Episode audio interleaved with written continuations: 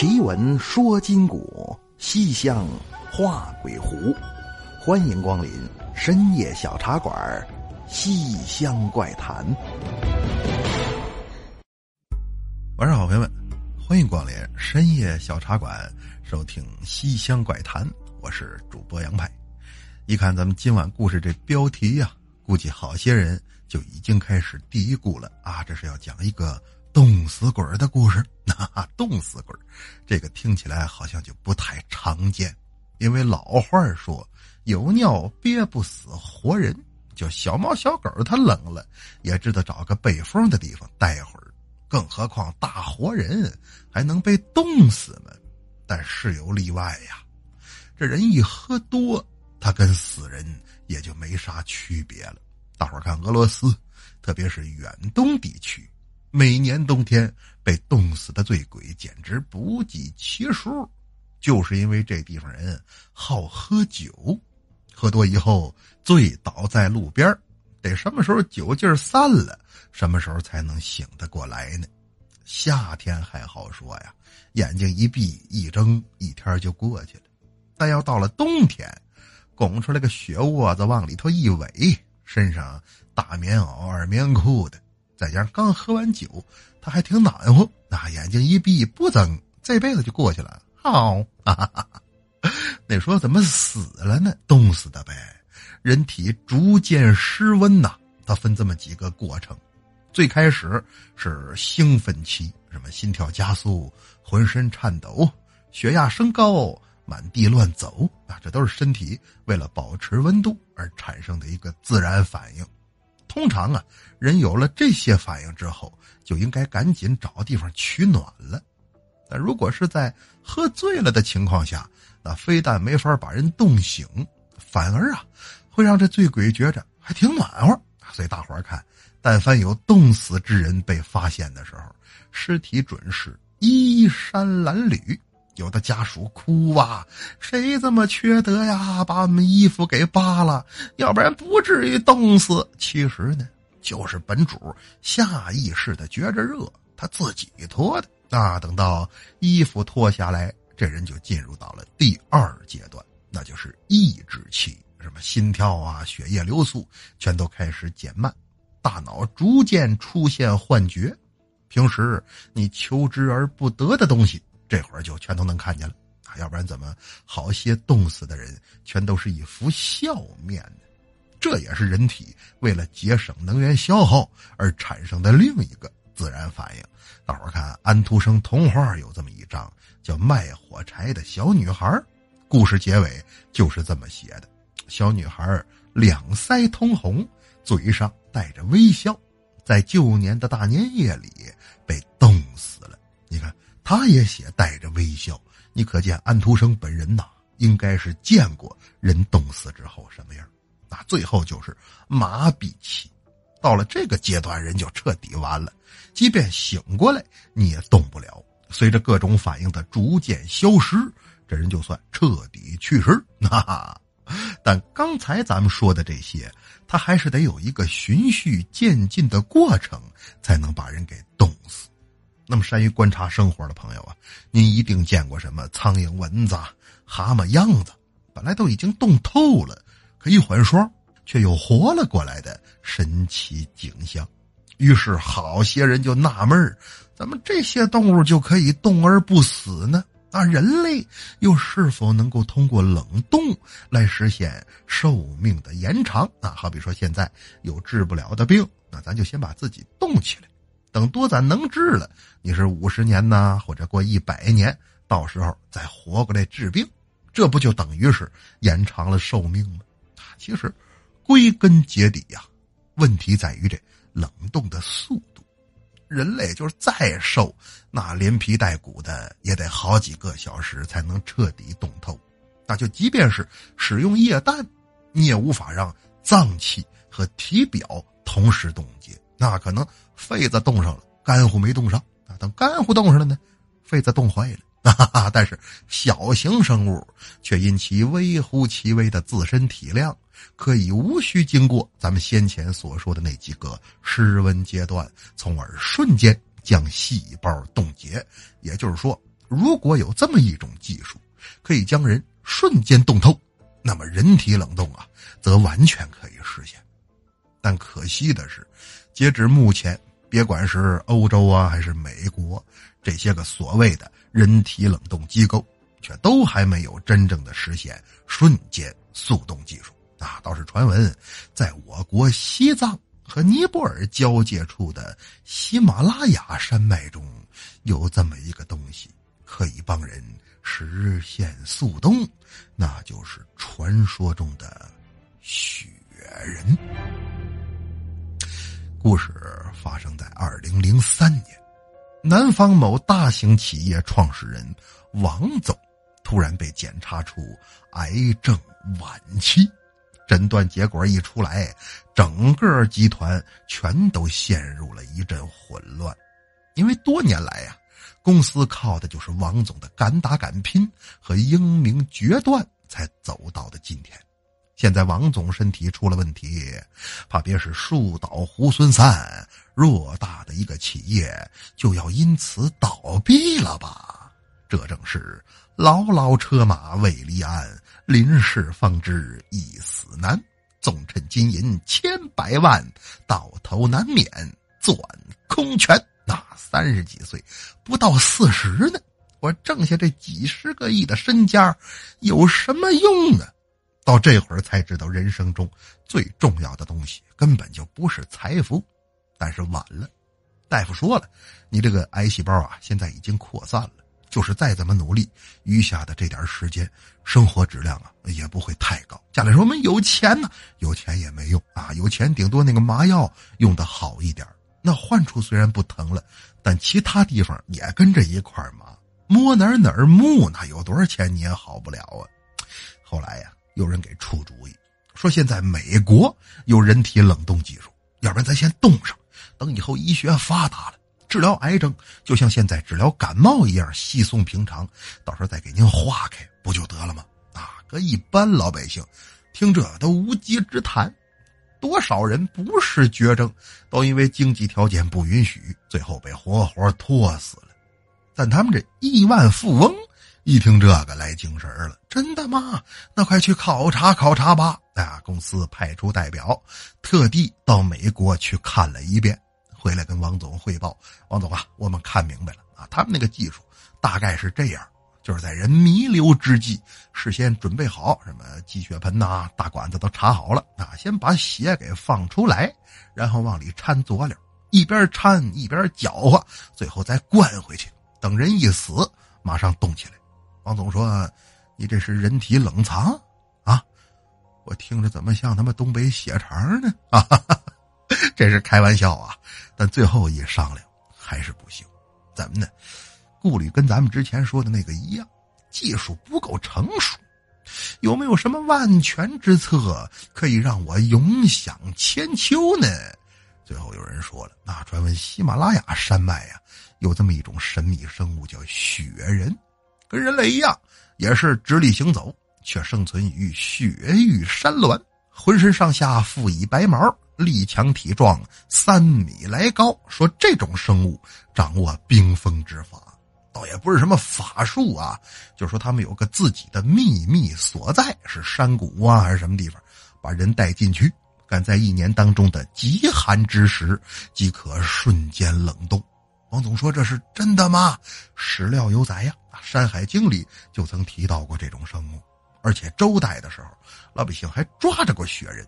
进献给了周成王，到后来，各种文学创作中也都有所记载，什么《离骚》《尔雅》《草堂笔记》，全都写过类似的故事。那思虑再三，王总决定要趁着病情尚未恶化，先去雪山碰碰运气。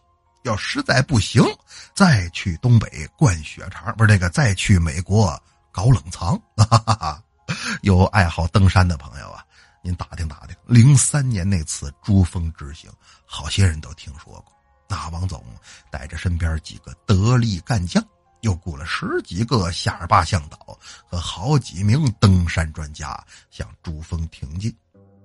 夏尔巴人应该都听说过吧？因为什么氧气瓶、工具袋包括摄影设备，你要自给自足，那根本就背不上去。所以必须得雇佣两个仙儿八向导陪着你一块儿登顶啊！因为人家常年居住于高海拔地区，号称是喜马拉雅挑山工。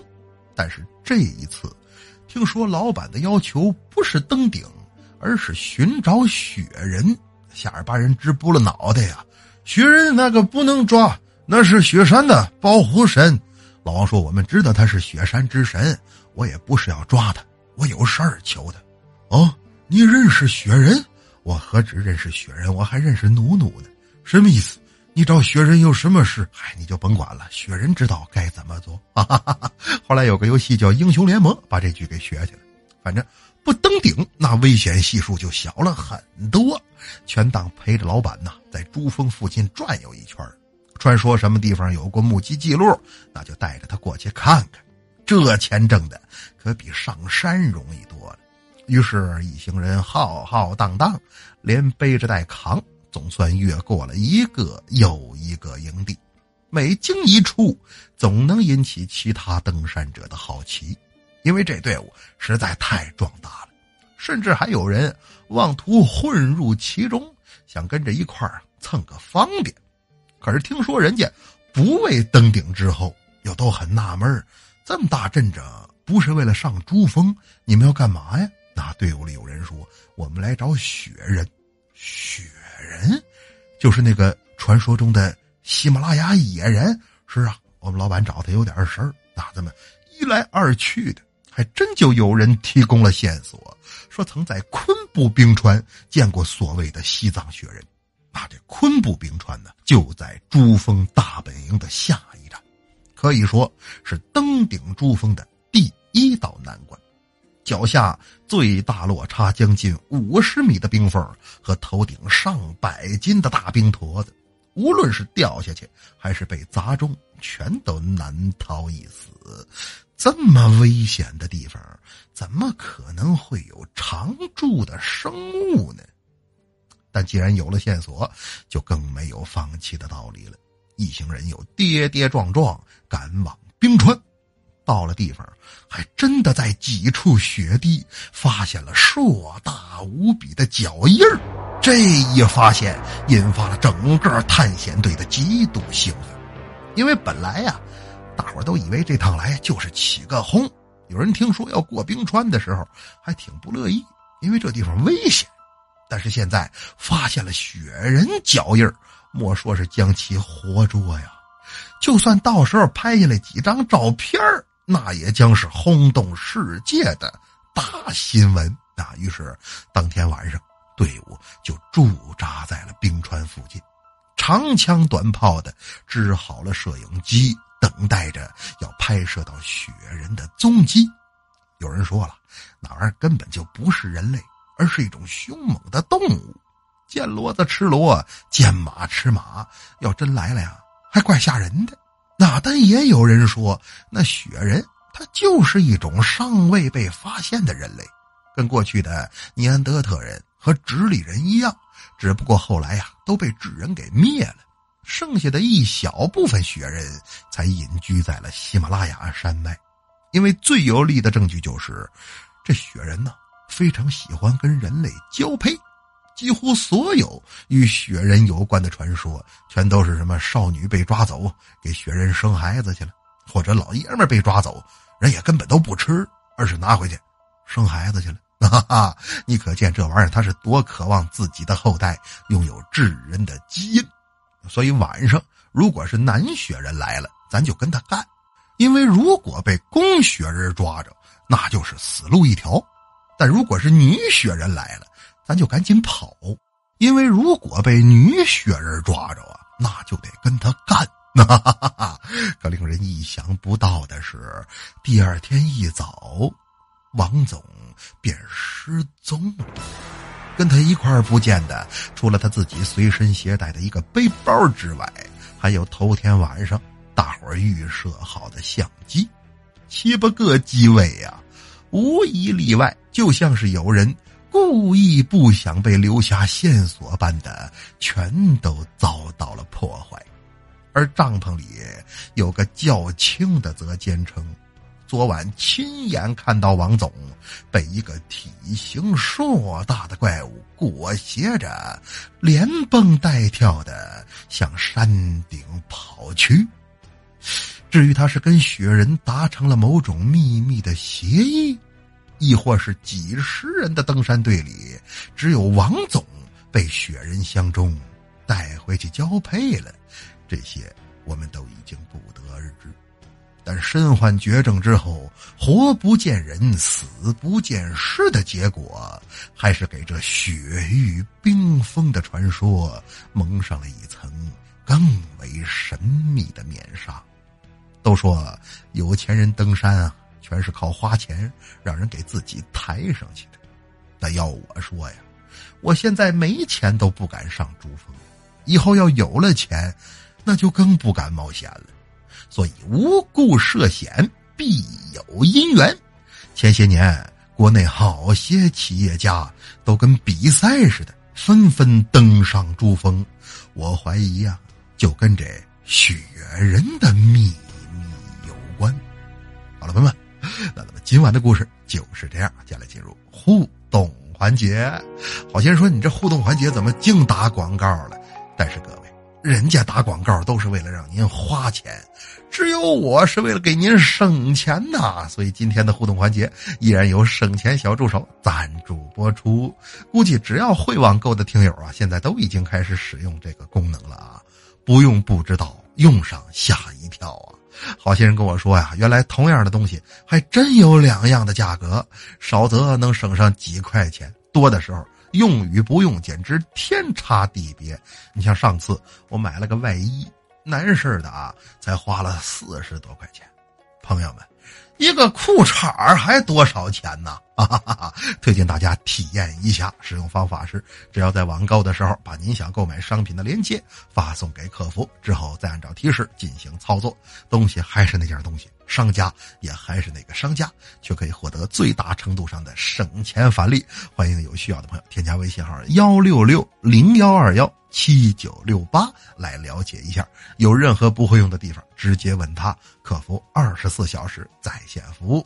微信号幺六六零幺二幺七九六八幺六六零幺二幺七九六八，感谢各位。那么，接来看上期节目大伙的留言，来看 Cloud 的留言说：“他说谢谢派派老师啊，诙谐幽默太精彩了，真是学鸡像鸡，学鸭像鸭，学马像马，嗯，好听到不行不行的了。”我已经听了 N 多遍了，一直在默默的关注你，永远支持你。哎，感谢克劳的支持啊！但实话实说，我学个鸡学个鸭还行，马学的一般。哈杰克森斯学马像吗？啊，再来看烈火红狐连说：“他说派哥听了你很多期节目，我产生个想法，我也想开个专辑，就叫深夜小酒馆，可以吗？可以啊，那有什么不可以的？等你也干好了以后啊。”琴棋书画诗酒茶，咱全给他凑齐了。什么深夜小书房、深夜小画廊、深夜小诗社、深夜小琴行。那时候棋怎么办呢？哎，现在下棋的的确不多哈。这个改了，改成。深夜大赌场，哈哈哈哈这都是我的连锁店。那再来看燕燕留言说：“他说终于撵上派哥的脚步了，我特别喜欢你说话的方式，咋就一套一套的呢？是书看的多，还是生来就会？生来就会。我妈说了，她生我那天，世有金光，不亚白昼。”青云蒸腾是虎啸龙吼，之后我左手拿着《封神榜》，右手拿着《西游记》，刚生出来就会说话呀！步步高点读机，哪里不会点哪里，so easy 啊！这都哪儿跟哪儿啊？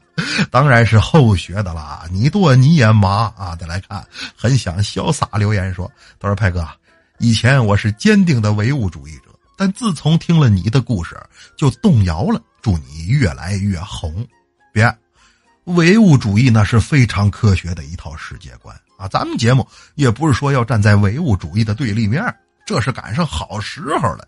现在思想开明，社会自由，我们靠这个来猎奇取乐而已啊！要搁五十年前，有你这么一句话，我都够枪毙的了。那么书也讲完了，水也喝干了，是时候跟大伙说晚安了。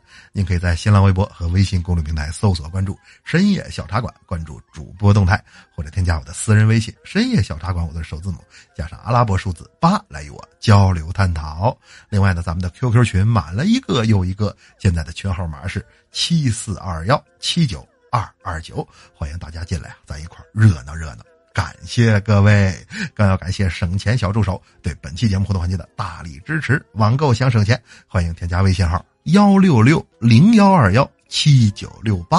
好了，朋友们，奇闻说今古，西厢画鬼狐。感谢光临深夜小茶馆，收听西厢怪谈。